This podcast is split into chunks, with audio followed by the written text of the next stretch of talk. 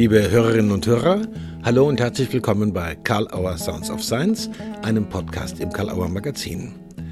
Heute zu Gast ist Professor Fritz B. Simon. Man muss ihn hier, meinen wir, nicht ausführlicher vorstellen. Viele seiner Bücher wie Meine Psychose, mein Fahrrad und ich, Die andere Seite der Gesundheit, Zirkuläres Fragen oder Gemeinsam sind wir blöd, sind Standardwerke in systemischen Therapie- und Beratungsausbildungen auch die von ihm verfassten Einführungen in Theorie und Praxis systemischen Denkens und Handelns in unterschiedlichen Kontexten gehören dazu. Mit seinem umfassenden Werk Form Reloaded zur Kopplung von Organismus, Psyche und sozialen Systemen hat Simon ein, wie Dirk Becker sagt, Schlüsselwerk der Systemtheorie vorgelegt, an dem er kaum vorbeikommt, nicht nur, weil es auch rein physisch so umfangreich ist. Mit Stalin und der Apparat ist Simon ein weiterer Wurf gelungen. Es geht um die Organisation der Diktatur und die Psyche des Diktators. Der methodische Doppelzugang über psychoanalytische Selbstpsychologie und Systemtheorie deckt eine Koevolution auf, die zu einer schrecklichen Diktatur mit einem der grausamsten Diktaturen der Weltgeschichte führte. Stalin und die Sowjetunion erweisen sich dabei aber als Lehrstück, das einen sehr erhellenden Blick auf die Gegenwart eröffnet. Fritz B. Simon im Gespräch über Diktatur, Populismus, Macht und Mittelmäßigkeit bei Karl Auer Sounds of Science. Hallo lieber Fritz Simon, ich grüße dich und freue mich, dass du jetzt wieder für Karl Auer Sounds of Science bereit bist, ein Gespräch mit uns zu führen. Hi. Und ich freue mich, dass du dich freust. Das, man freut sich schon mal jemand, ja, wenn man das von sich gibt. Nein, das kann ich persönlich natürlich sagen. Ich freue mich eh immer, aber über dieses Buch, über das wir jetzt reden wollen, beziehungsweise den mhm. Kontext, äh, habe ich mich, und da war ich nicht allein, sehr darüber gefreut. Stalin und der mhm. Apparat. Und warum äh, hast du dich gefreut? Naja, das will ich jetzt noch weiter rausfinden. Das will ich vielleicht im Gespräch noch weiter rausfinden. Nein, es war für mich irre viel Neues drin. Liegt natürlich daran, dass ich mich damit nicht so intensiv beschäftigt habe. Aber äh, ich will mit dir darüber reden. Auch die Frage ist ja, warum über Stalin reden, warum über Stalin schreiben, da kommen wir noch dazu. Äh, dein neues Buch ist gerade erschienen und es gibt den Anlass dazu, weil ich aus meiner Sicht äh, denke, es lässt sehen, wie aktuell ja unverzichtbar es ist, so kommt mir es vor, über Stalin zu denken, zu reden und zu schreiben. Sein, nicht, weil sein Todestag sich jetzt zum 70. Mal gejährt hat, äh, verjährt äh, sind er und seine Wirkung ja nicht. Also es gibt neue Gedenkbüsten, die erfüllt worden sind aktuell. Was macht Stalin so aktuell und was müssen wir wohl der übel von ihm lernen? Naja, Stalin ist aktuell, weil ihn im Moment ganz viele Leute nachahmen. Ja, also Putin versucht ihn ja zu reinszenieren. Er ist sozusagen der Wiedergänger von Stalin oder wird mhm. es. Und gestern mit einem Freund aus China geredet, der sagt auch Xi Jinping imitiert Stalin, äh, mhm. wobei das Wort Stalin darf überhaupt nicht genannt werden in China. Ne? Das ist ein mhm. Tabubegriff wahrscheinlich genau deswegen, weil man mhm. sonst mhm. drauf käme, was da gerade sich in China äh, entwickelt. Also Stalin ist sehr aktuell, weil seine Methoden ja doch zumindest aus der Sicht Stalins sehr erfolgreich waren. Wenn man andere Bewertungskriterien anlegt, äh, wie wirtschaftlicher Erfolg, gesellschaftlicher Fortschritt, was natürlich auch schwer zu definieren ist, dann war er ein, eine absolute Null. Ja, aber was seine eigenen was seinen eigenen Erfolg anging, seinen eigenen Machterhalt, äh, war er extrem erfolgreich. Hm. Also du hast in dem Buch äh, zwei Perspektiven miteinander verschränkt, sage ich jetzt mal. Äh, eine psychoanalytische und eine systemtheoretische. Und äh, ich denke, das ist, also ich habe mir bislang nie aufgefallen, dass es jemand gemacht hätte. Die Frage ist, was das leistet. Also was kann man besser verstehen, wenn man diese Perspektiven der Verschränkung auf Stalin und vielleicht auch darüber hinaus äh, anwendet? Und inwiefern ist es nützlich, um neu draufzuschauen, was wir heute in und mit Russland erleben und vielleicht darüber hinaus? Du hast schon was angedeutet, aber vielleicht ein bisschen ausführlicher. Ja, Versuche ich erstmal die erste Frage zu beantworten, die du mir hier gleich drei um die Ohren haust. Also ich glaube, die Verschränkung dieser beiden Perspektiven hat natürlich etwas mit meiner eigenen professionellen Identität zu tun und mhm. meiner Herkunft, dass das zwei Perspektiven sind, ja, die ich professionell äh, seit zig Jahren irgendwie anzuwenden gewohnt bin. Äh, mhm. Sie scheinen mir aber ganz generell wichtig zu kombinieren, weil sie ja ermöglichen, auf die Kopplung zwischen psychischen Systemen und sozialen Systemen zu schauen. Soziale Systeme kann man auch, glaube ich, ganz gut verstehen, ohne wirklich eine psychoanalytische Perspektive zu haben. Ja, mhm. dann muss man schon ein paar Grundannahmen darüber haben, wie eine Psyche funktioniert oder wie alle Psychen funktionieren. Aber man mhm. muss nicht unbedingt auf die spezielle Psyche von Einzelnen eingehen, äh, um die Marktwirtschaft verstehen zu können oder um mhm. Organisationen verstehen zu können. Wenn es aber um Führungsfragen geht, ja, mhm. wie, und Machtfragen, um individuelle, vor allen Dingen, wenn man verstehen will, wie jemand in eine Rolle des Diktators, des absoluten Machthabers kommt und warum er da überhaupt hin will, dann macht es durchaus Sinn, diese beiden Perspektiven miteinander zu kombinieren. Mhm. Also auch zum Beispiel, wenn man selber die Macht ergreifen will. Ne? Das ja, ist ja auch ganz interessant zu schauen. Wobei mhm. erklärungsbedürftig ist, dass man das überhaupt will. Ne? Das ist ja nicht mhm. unbedingt immer attraktiv, äh, die mhm. Macht zu setzen. Äh, wenn ich sage Psychoanalyse und wenn ich psychoanalytische Konzepte auf Stalin und seine Entwicklung, seine äh, individuelle Entwicklung anwende, dann meine ich natürlich jetzt nicht Triebtheorie oder irgend so etwas, mhm. sondern mhm. Psychoanalyse ist ja ein breites Gebiet. Es gibt bestimmte Aspekte, die sind sehr gut kompatibel mit äh, systemtheoretischen Ansätzen. Ich denke da mhm. vor allem an die Selbstpsychologie. Wie konstruiert ein Mensch sein Selbst in der Interaktion, in der Kommunikation mit seinen jeweiligen sozialen Umwelten? Das ist eigentlich die zentrale Frage und die mündet dann ganz schnell in all das, was man Narzissmustheorie nennt. Wobei mhm.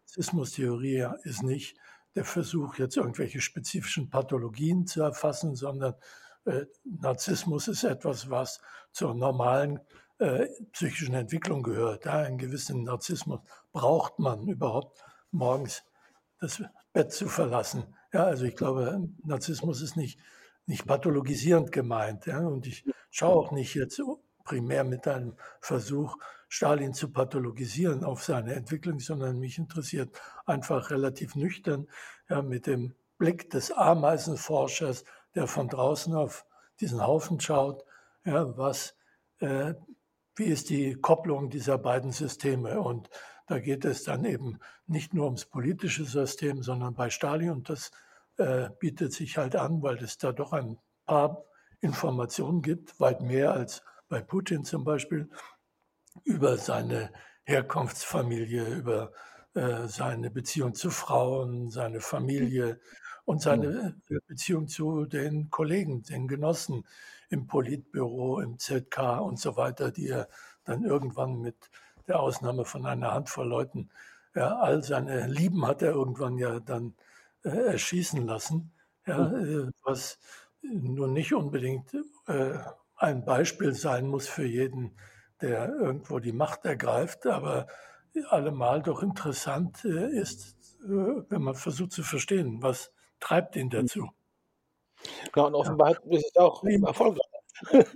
Stalin hat halt den Vorteil im Vergleich zu den jetzt noch agierenden Diktatoren, mhm. dass die Geschichte abgeschlossen ist und viel Material äh, es gibt gibt äh, mhm. über Hitler natürlich noch viel mehr. Wenn ich meinen Bücherschrank anschaue, dann habe ich drei laufende Meter über Hitler und den Nationalsozialismus, während ich mhm. über Stalin nur anderthalb Meter laufende Meter habe. Und äh, die Qualität der Literatur kann man natürlich nicht unbedingt in laufenden Metern messen. Aber mhm. äh, über äh, Stalin äh, gibt es, finde ich, interessantere Biografien als über Hitler, weil die Hitler-Biografien alle nur diesen politische, die gesellschaftliche Dimension oder in erster Linie im Blick haben.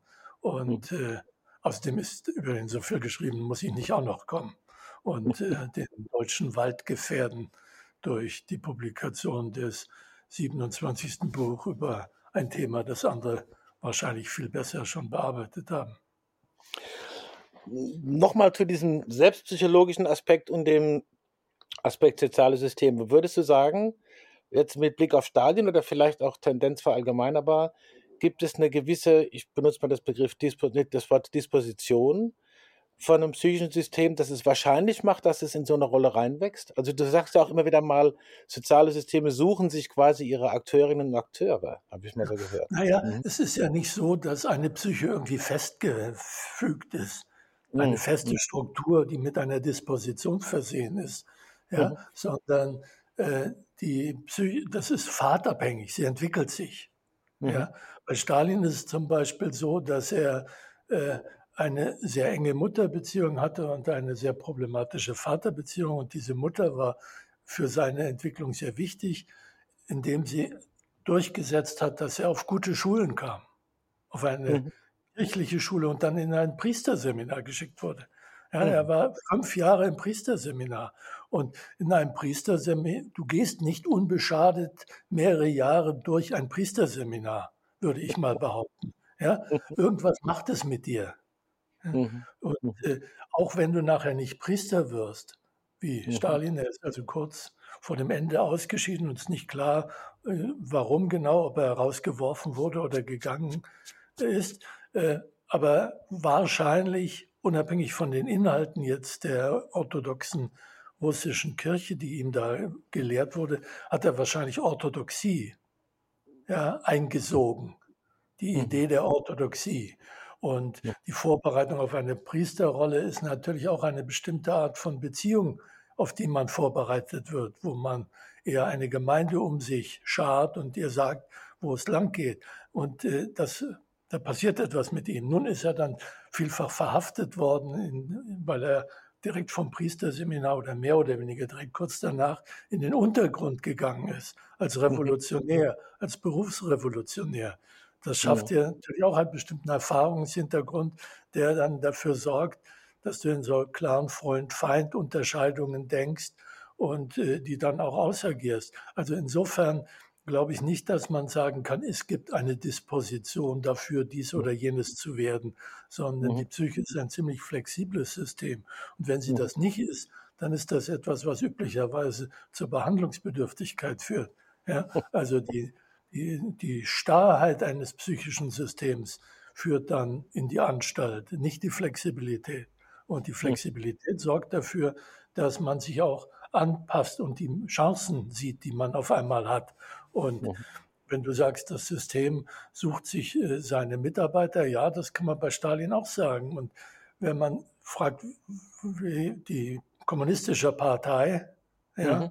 Was war für die kommunistische Partei an Stalin so interessant, ja. Ja. dass er nicht brillant war, dass er mittelmäßig war. Also mhm. es gab zu der Zeit der Revolution eine Menge hochbrillanter Menschen ja, in mhm. der Partei, angefangen von Lenin, der theoretisch brillant war und auch ein brillanter Redner war, oder Trotzki und gibt noch viele andere, die dann im Buch auch gelegentlich erwähnt werden. Ja, ja. Stalin war mittelmäßig. Er konnte nicht gut schreiben. Er hat nur einen äh, Fachartikel eigentlich geschrieben, obwohl er viele Artikel geschrieben hat, und nur einen fachlichen Artikel, der relevant war. Und der wurde auch noch sehr stark von Lenin redigiert, damit man ihn überhaupt drucken konnte. Ja, äh, und, äh, aber er war, und das ist jetzt der Punkt, er war, und darin liegt seine Genialität und seine Intelligenz, die wahrscheinlich in der Hinsicht dann doch größer war als die Intelligenz als seiner Mitstreiter. Er hat mhm. sehr schnell die Funktion von Organisationen erkannt. Mhm. Mhm. Er hat den Sekretär gespielt. Mhm. Er hat verwaltet. Und er mhm. hat den ganzen Apparat und deswegen Stalin und der Apparat, weil ohne den Apparat wäre der Aufstieg Stalins nicht äh, zu verstehen. Er hat verstanden, wie Organisation funktioniert und hat äh, die alle Ebenen der Organisation mit seinen Loyalisten besetzt. Ja. Und deswegen spielten die brillanten Reden oder Artikel oder Bücher, die irgendjemand schrieb, überhaupt keine Rolle mehr, weil mhm. letztlich hat der Apparat entschieden, ja, wer äh, die Macht hat und was passiert. Mhm sogar wer gewählt wird. Ja, also auch das kann man natürlich dann sehr schön verfolgen, wenn es dann mhm. Generalversammlungen oder Parteiversammlungen gab, dass vorentschieden wird, wer wird da hingeschickt. Und das waren dann auch schon hochselektiert die Leute, die dann eben so abstimmten, wie es mhm. äh, in Stalins Pläne passte. Das heißt, naja, man kann ja sagen, die haben das alle nicht gesehen, was er gesehen hat, und dann auch nicht mitgekriegt, wo die Machttendenz dann das hingeht. War ihnen ja? zu popelig. Das war ihnen zu popelig. Das war ihnen in ihren Größenideen, mhm. die ja teilweise auch berechtigt waren. Ja, mhm. das war ihnen einfach zu banal. Mhm. Mit sowas wollten die ihr Leben nicht äh, verbringen, sondern die haben grandiose Ideen gehabt. Weltrevolution, russische mhm. Revolution. Ja, mhm. während Spar äh, Stalin hätte auch Sparkassenleiter werden können. ja. Das bringt mich direkt zur Frage. Ja, ich meine, man schreibt da so ein Thema, weil es einen selber interessiert und weil es eine Weile treibt, bis man was äh, verstanden und für sich entwickelt hat. Aber wenn ich so direkt fragen würde, für wen über dich selbst hinaus hast du das Buch gemacht? Wer sollte es denn haben? Beherzigen? Oder mal ganz direkt gefragt, wem würdest du es denn direkt auf den Nachttisch legen? Also ich schreibe Bücher nie für irgendwen, mm. sondern mm. immer nur für mich. Ich habe keinen Leser im Sinn, wenn ich ein Buch schreibe, sondern schreibe ein Thema, das mich interessiert und mhm. dann äh, interessiert das andere auch oder eben auch nicht. Ja, das ist mein Risiko.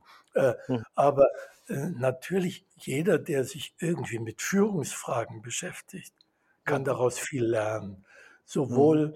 im Positiven wie im Negativen. Ja, also äh, es gibt ja von einem Stanford-Professor den schöne, das schöne Konzept TCA, Total Cost of Assholeness. Ja, also was, ja, das heißt, was machen Arschlöcher mit Organisationen? Welchen Schaden verursachen sie? Das machen sie mhm. nicht nur mit Organisationen, Unternehmen, sondern auch in der Politik. Ja, also insofern äh, ist das sowohl eine Anleitung, wenn man so will, man kann vieles daraus ziehen, äh, dafür, für diese Assholeness, weil für Russland war das ja nicht gut, was er gemacht hat. Mhm. Ja, er war ja kein kompetenter Mensch in irgendeiner Hinsicht, außer in Machtstrategie. Er hatte keinerlei inhaltliche Kompetenz außer äh, Machterhalt, Machterwerb und Machterhalt. Mhm. Das sieht man an all diesen Maßnahmen, die er durchgedrückt hat. Erstens hat er permanent inhaltlich seine Positionen gewechselt, je nachdem, wie es eben aus Machtgründen nützlicher mhm. war. Ja. Äh, mhm. Flatt, hebt das wie Fahne hängt da in den Wind oder wie immer man das nennt. Ja, äh, er hat aber keinen eigenen Wind gemacht, sondern er hat also dann irgendwie die Konzepte anderer bekämpft und wenn er die Leute dann aus dem Weg geschafft hat, hat er ihre Konzepte übernommen und vertreten. Aber wo immer er irgendwas durchgesetzt hat, war es ein Schaden für die Gesellschaft, für die Volkswirtschaft. Ja, mhm. Was ihn nicht davon abgehalten hat, dann Parteitage zu veranstalten, die als Siegesparteitage proklamiert wurden wo die mhm. großen ja, wo die großen äh, Erfolge gefeiert wurden. Und wenn man nachzählt, Statistik, dann waren alle wirtschaftlichen Leistungen, also zum Beispiel Industrialisierung, ja, äh, oder Entkulakisierung, die haben nicht mhm. dazu geführt, dass jetzt mehr landwirtschaftliche Produkte oder mehr Erze, äh, mehr Stahl hergestellt wurde, sondern es hat sich alles reduziert durch seine Maßnahmen. Ähnlich beim Kriegsbeginn. Ja, äh, beim Kriegsbeginn hat er einzig eingemischt in die, in die Kriegführung, was dazu geführt hat, dass innerhalb der ersten drei Wochen, glaube ich, zwei Millionen Menschen umgekommen sind. Ja, äh, also das heißt, er hatte das, äh, bis er dann, da war er lernfähig, da hat er sich dann doch flexibel genug gezeigt, zu dem Schluss kam, dass er das doch besser Generälen überlassen sollte ja, hm. diese Kriegführung. Dann hat er sich da nicht mehr eingemischt, weil es hat aber Hunderttausende von Toten gekostet, dass er hm. meinte, er müsste entscheiden. Ja? Hm. Aber er hat inhaltlich keinerlei Kompetenzen gehabt, außer Macht. Und ja, hat er wahrscheinlich seine Flexibilität gezeigt, äh, indem er eben gesagt hat, okay, jetzt muss ich meine Grenzen kennen, weil sonst geht das wirklich äh, ans Eingemachte. Und ging ja schon ans Eingemachte, aber es, äh, dachte ja. eh, dass es seinen Kopf kosten könnte, weil er äh, Russland überhaupt, die Sowjetunion, muss man sagen, die Sowjetunion überhaupt nicht auf den Kriegsbeginn vorbereitet hatte, weil er einfach nicht dachte, dass Hitler das tun könnte. Irgendwie hatte er, es ist interessant, dass Diktatoren doch immer sich äh, irgendwie erotisch oder sonst wie angezogen fühlen von anderen Diktatoren und denken, sie werden mit ihnen befreundet. Ja, das kam nicht auf die Idee, dass Hitler ihm was Böses tun könnte. Das Stichwort Diktatoren, ja. Also du hast ja auch diese schöne Anleitung zum Populismus oder ergreifen Sie die ja. Macht verpasst, äh, was ja auch so gedacht ist, so äh, als eine Anleitung zu etwas, wo du vielleicht nicht unbedingt selber sagen würdest, äh, das ist erstrebenswert, aber es passiert ja, es läuft. Und man kann in der Anleitung sozusagen verstehen, welche, welche Voraussetzungen gegeben sein müssen, dass man das erfolgreich macht oder dass man erfolgreich unterwegs ist. Ja. Äh, irgendwie äh, liegen im Populismus äh, vielleicht auch Risiken in der Ermöglichung auf Diktaturen. Was macht aber ja, dann Populismus? Nein, das sind nicht Risiken, sondern das ist der Weg dahin.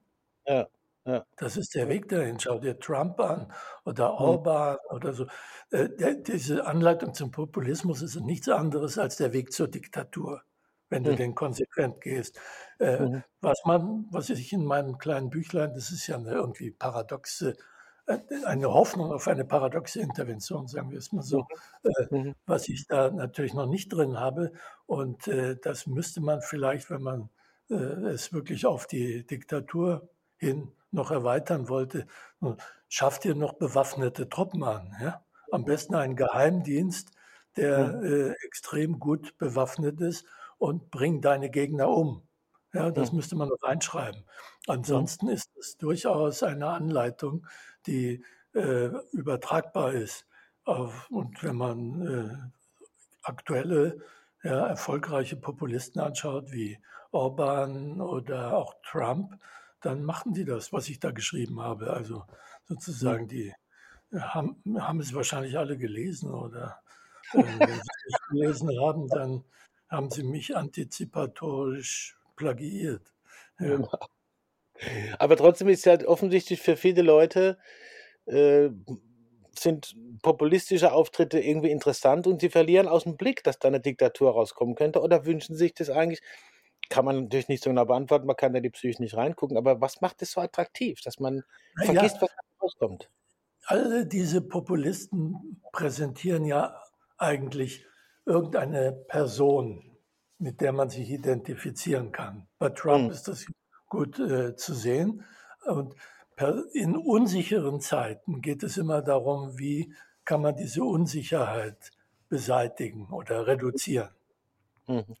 Und das Vertrauen in Personen, nach dem Motto, der Papa wird schon richten, mhm. ist eine sehr naive Vorstellung, die mhm. aber psychisch offenbar sehr für viele Leute attraktiv ist.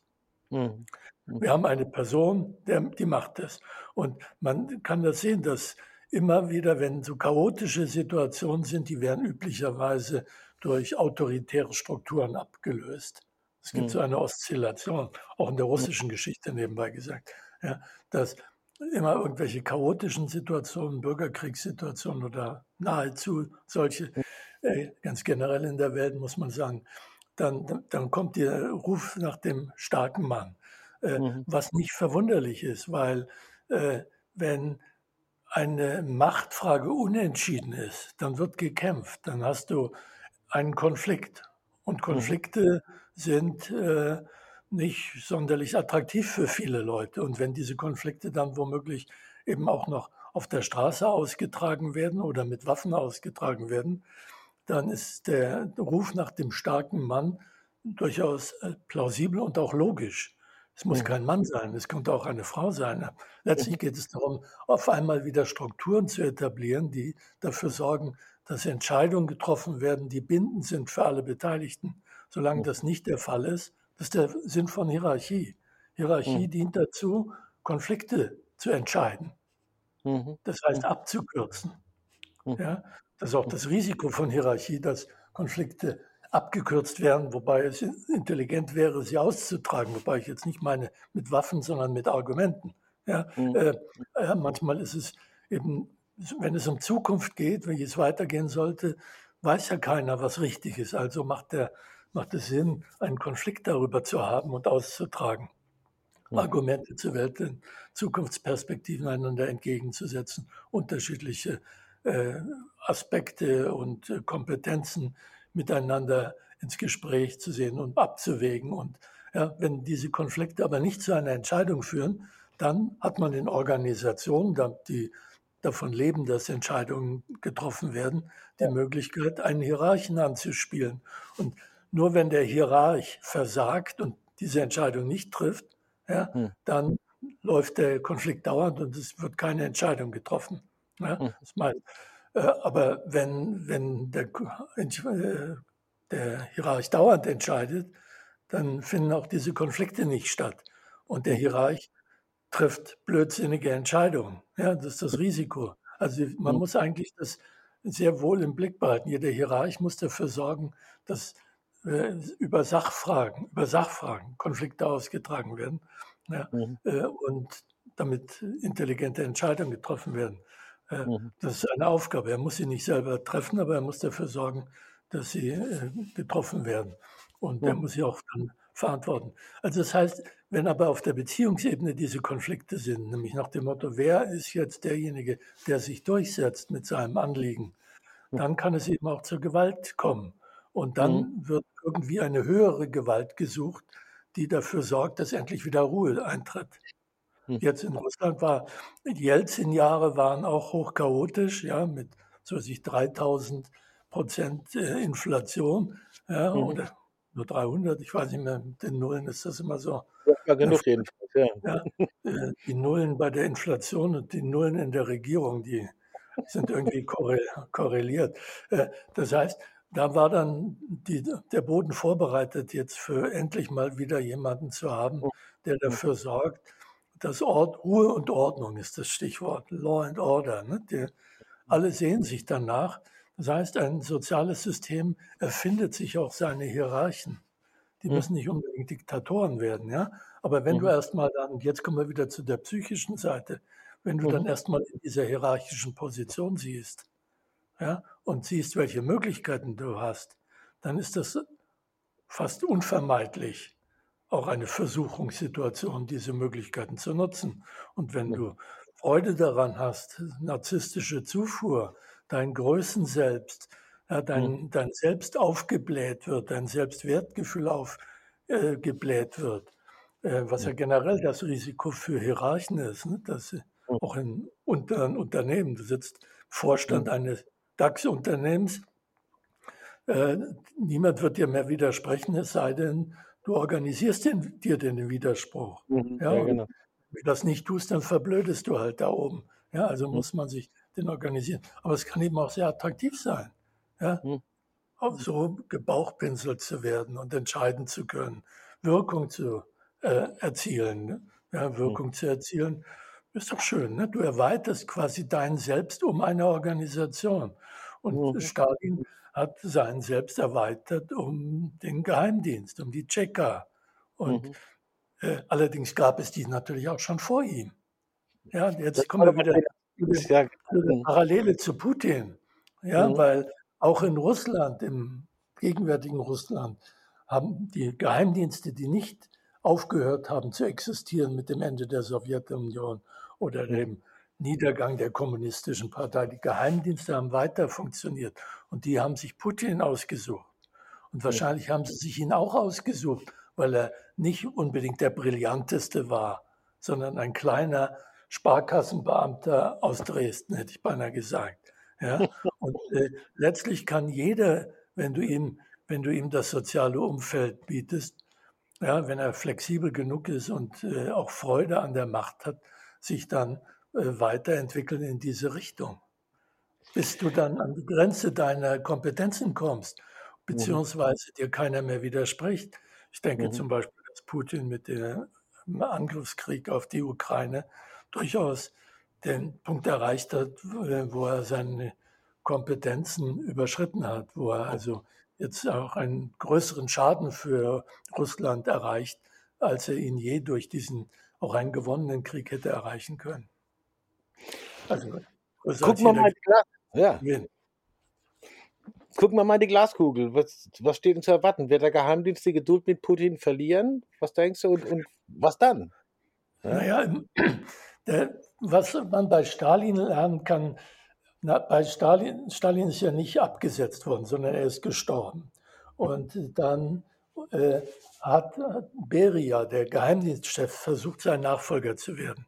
Ist ihm aber nicht gelungen. Ja?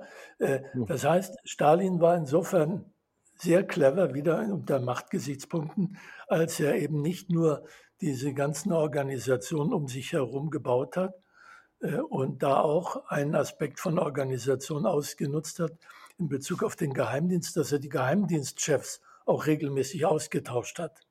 Ja, so dass da kein äh, Rivale entstehen konnte, der diesen Apparat nutzt. Also die hat, man kann in Organisationen immer Rollenträger austauschen und das hat er auch gemacht.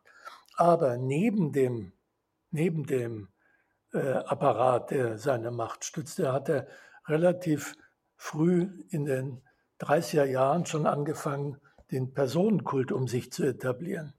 Das mhm. heißt, er war, hat eine feste Machtbasis gehabt in der Bevölkerung. Okay. Ja? Und mhm. wer immer ihn hätte nachfolgen wollen, hatte diese Basis in der Bevölkerung nicht. Das mhm. heißt, jeder andere war viel äh, weniger fest im Sattel. Ja? Mhm. Weil Stalin konnte man nicht einfach aus dem Wege schaffen, weil die Bevölkerung stand hinter ihm. Und Putin hat das jetzt auch 20 Jahre gemacht. Ja, mhm. wir lachen alle darüber, seine Fotos auf dem Pferd mit nacktem Oberkörper oder als Judo-Weltmeister oder wenn er den Puck natürlich in das Tor schießt auf dem Eishockeyfeld. Ja, das heißt, er hat auch, er, also er imitiert insofern Stalin wirklich und auch sehr erfolgreich. Er hat mhm. äh, einen Personenkult um sich etabliert, mhm. äh, noch nicht so weit geht wie bei Väterchen Stalin, ja, äh, aber auch schon ziemlich stark ist. Und mhm. wer immer ihn, selbst wenn man ihn absetzen wollte, wer immer jetzt an seine Stelle kommen würde, ja, dem fehlen einfach diese 20 Jahre äh. Vorarbeit auf der mhm. PR-Ebene in Beziehung zur Bevölkerung. Ja? Mhm. Aber wenn, wenn Stalin, wenn Stalin, wenn, wenn jetzt die Krim verloren ginge zum Beispiel, mhm. ja, wenn die, ja, oder bedroht würde, dann glaube ich, könnte schon sein, dass die Geheimdienste sagen, wir müssen da irgendwie eine andere Strategie fahren und mhm. auch äh, Putin ein Ende setzen, weil äh, auch Putin ist nicht unsterblich. Mhm. Mhm. Es gibt da genug Spekulationen, gerade beim Gesundheitszustand, aber Nein, in Russland fallen ja doch erstaunlich viele Leute aus Fenstern in höheren Stockwerken. ähm, Thema Demokratien, ganz kurz.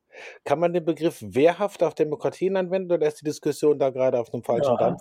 Ja, wie wehrhaft soll man sagen?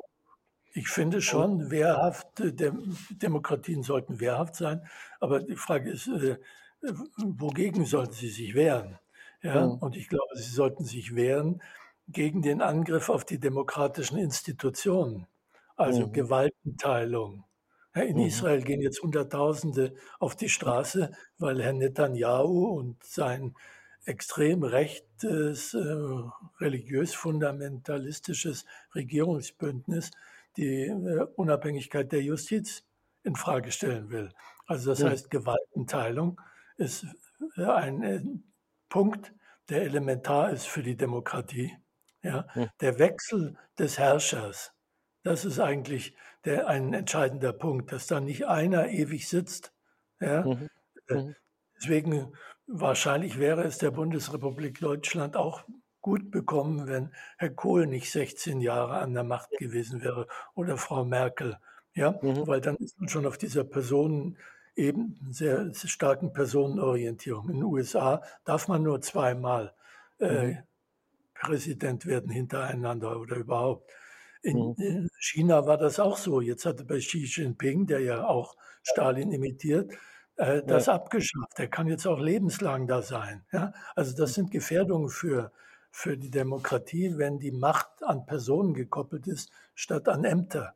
Ja? Mhm. Also das sind alles Dinge, von denen äh, mir scheint, das wären, sind Dinge, die man sehr wichtig äh, mhm.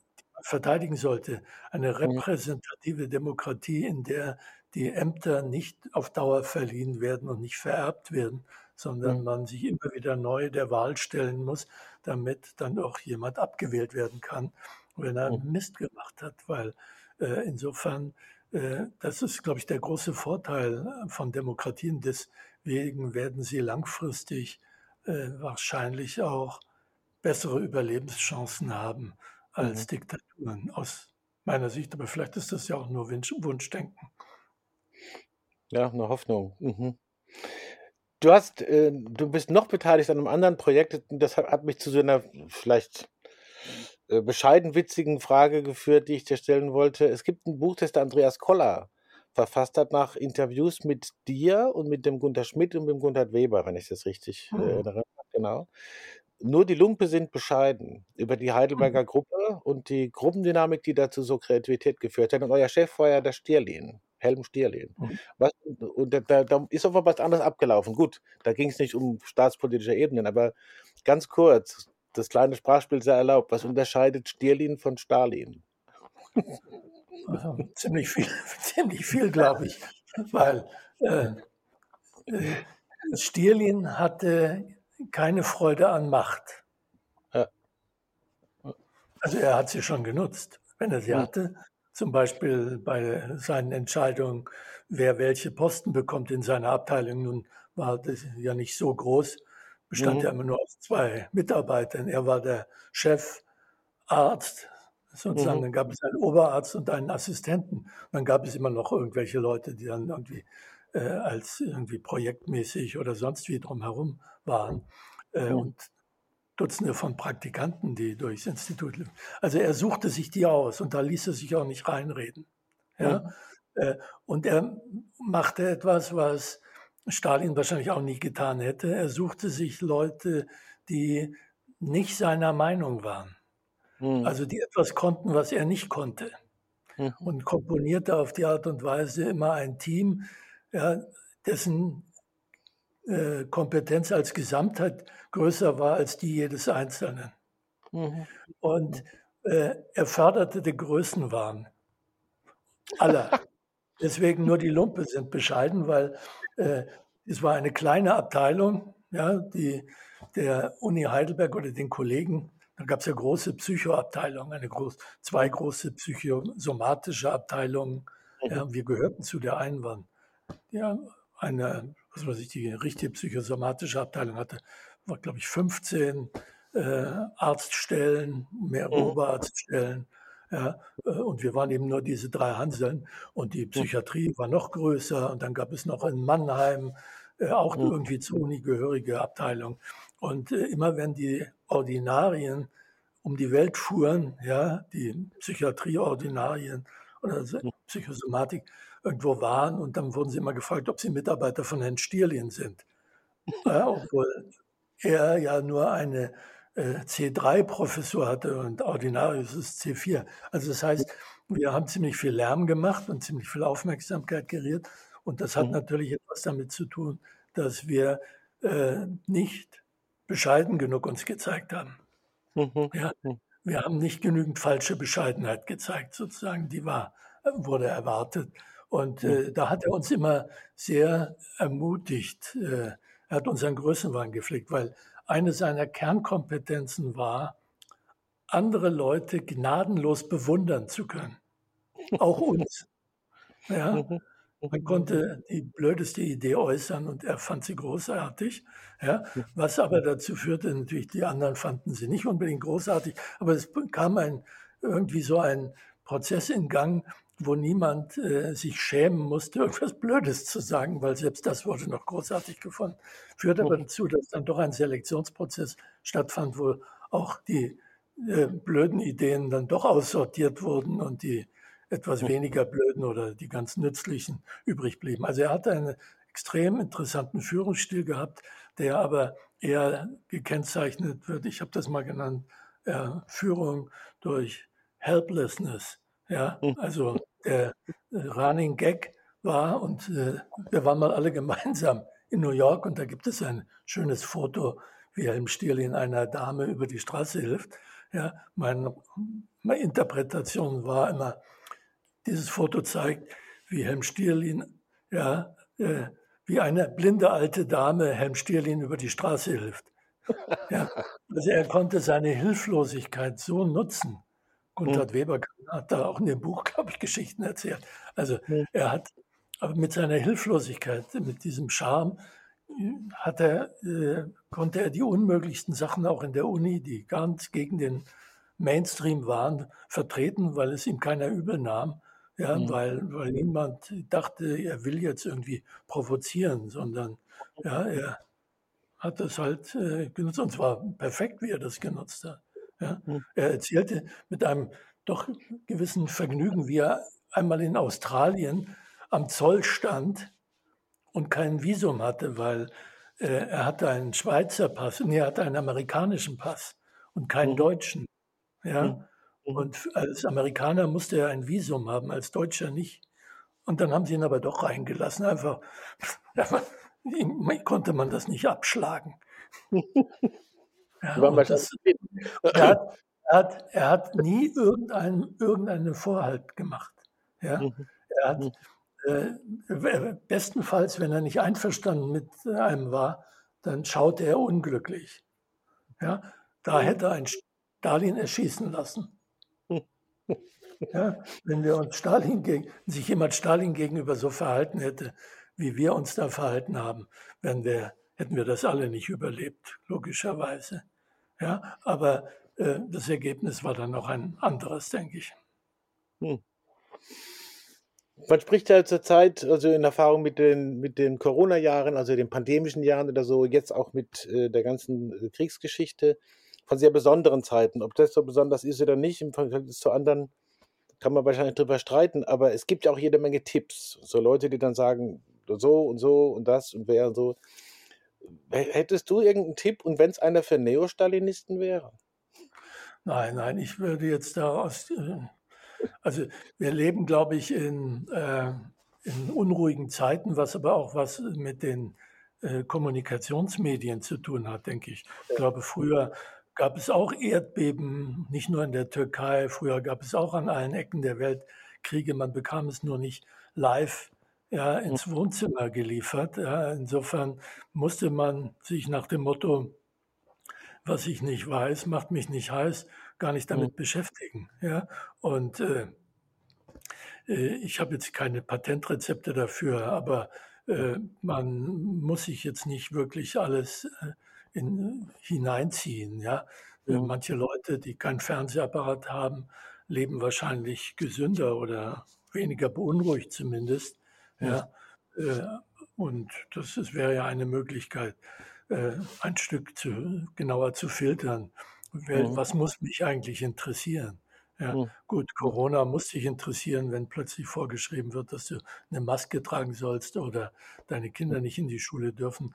Da kannst du nicht sagen, interessiert mich nicht. Ja, äh, aber äh, du musst halt schauen, was, was sind wirklich deine eigenen Maßstäbe, Wertmaßstäbe, nach denen du lebst und mhm. musst dich nicht permanent von irgendwelchen Influencern äh, ja. machen lassen, sondern schauen, was ist dir wichtig im Leben und dann sieh zu, dass du das einigermaßen realisieren kannst, weil mhm. diese Art der Sinnstiftung muss jeder sich selber liefern und natürlich mhm. werden manchmal die Bedingungen dafür, seine Ziele, die selbstgesetzten, zu erreichen oder auch nur einfach in Ruhe vor sich hinzuleben, etwas komplizierter. Mhm. Ja. Die Welt wird voller, das Klima wird schlechter in mhm. äh, jeder Hinsicht. Insofern kann einen das schon beunruhigen. Und ja. wenn man was tun will, muss man sich halt politisch engagieren ja. und sich festkleben. ich klebe dich jetzt nicht fest oder, oder mich, äh, aber trotzdem will ich dir für heute auch die typische Karl Auer Sounds of Science Abschlussfrage wieder stellen. Gab es irgendwas, wo du gedacht hast, oh, diese Frage kommt bestimmt oder das wird thematisiert, das ist überhaupt nicht passiert oder es ist ja nebenher was eingefallen, da liegt es noch rum. Äh, wenn nicht, dann äh, das nächste Mal. Hm. Mach mir vor solchen Gesprächen nie den geringsten Gedanken, das vereinfacht das äh, Leben überhaupt, welche Frage kommen könnte. Ich bereite mich auf keine vor. Äh, mhm. Was mir einfällt, in dem, nebenbei erzähle ich sofort, damit ich es mir nicht merken muss. Also äh, ich habe auch keine Vorstellung davon, was ich hätte gefragt werden sollen, sondern mhm. ich, äh, eine Begegnung mit dir, lieber Matthias, ist immer schicksalhaft. Und so nehme ich, insofern äh, nehme ich es hin und habe auch keine Verbesserungsvorschläge für okay. dieses Schicksal. Dann sage ich zum Abschluss eine Erfahrung, für dich vielleicht auch ganz interessant, äh, von einer mir nachstehenden Person, die das Stalin-Buch auch äh, schon hat lesen können, sozusagen in der mhm. Drucklingsphase und gesagt hat, spannender als jeder Krimi.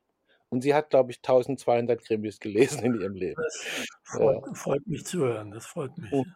Ich. Ich habe es auch spannend gefunden, es zu schreiben, muss ich sagen. Mhm. Ja, mhm. schon allein die, glaube ich, 24 Biografien miteinander, die natürlich immer irgendwelche Aspekte entweder voneinander abschreiben und man doch andere haben, dann wieder, mhm. das ist schon noch sehr spannend. Vor allem der Unterschied, das fand ich sehr interessant. Äh, die, die erste wurde über ihn geschrieben 1936, glaube ich, von einem Franzosen. Das war noch vor diesen Schauprozessen. Ja, das, äh, das, der beschreibt natürlich einen anderen Stalin als die, dass irgendwelche Ex-Kommunisten oder gar Trotzki, der auch eine Stalin-Biografie geschrieben hat, ja, mhm.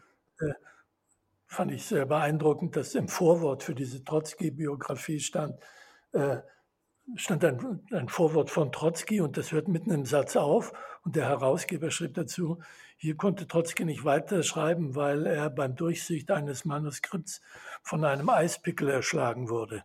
Ja, ja. Äh, gut. Äh, also ehemalige Mitgenossen, wenn die geschrieben haben, oder Leute, die, die jetzt ja, 2020 oder so eine Biografie geschrieben haben und Zugang zu den Archiven hatten. Das sind halt unterschiedliche Perspektiven, die sich manchmal überschneiden, doch dann wieder andere Aspekte hineinbringen. Also insofern war das schon sehr interessant. Ja, vielleicht hätte ich doch Historiker werden sollen. It's never too late. Ich danke dir für das Gespräch, Fritz, und freue mich auf Ich, Mach's gut. Okay, tschüss. Danke dir. Tschüss. Fritz B. Simon bei Karl Auer Sounds of Science. Vielen Dank. Karl Auer Sounds of Science gibt es natürlich bei karl-auer.de im Magazin und überall, wo es Podcasts gibt. Hinterlasst uns jetzt eine 5-Sterne-Bewertung oder schreibt eine Rezension. Wir freuen uns sehr über das Feedback. Wir möchten wie immer hinweisen auf die weiteren Podcasts im Karl Auer Magazin. Fritz B. Simon gibt Einblicke in sein Werk Formen Reloaded im gleichnamigen Podcast. Die Autobahn-Universität, Vorlesungen und Vorträge, echte Hits der 1990er Jahre aus der systemischen Szene und darüber hinaus. Heidelberger Systemische Interviews gemeinsam mit dem Helm-Stehlen-Institut. Die Podcast-Reihe Sich sicher sein mit Herbert Grassmann. Ute Clement und Antje Tschira machen den Wahrnehmungspodcast Frauen führen besser. Dies und vieles andere regelmäßig im Karl Auer Magazin auf www.karl-auer.de. Besuchen Sie auch gerne unsere gesamte Website, stöbern Sie im Programm mit den aktuellen Neuerscheinungen und dem Magazin. Danke für die Aufmerksamkeit. Bis zum nächsten Mal bei Karl Auer Sounds of Science.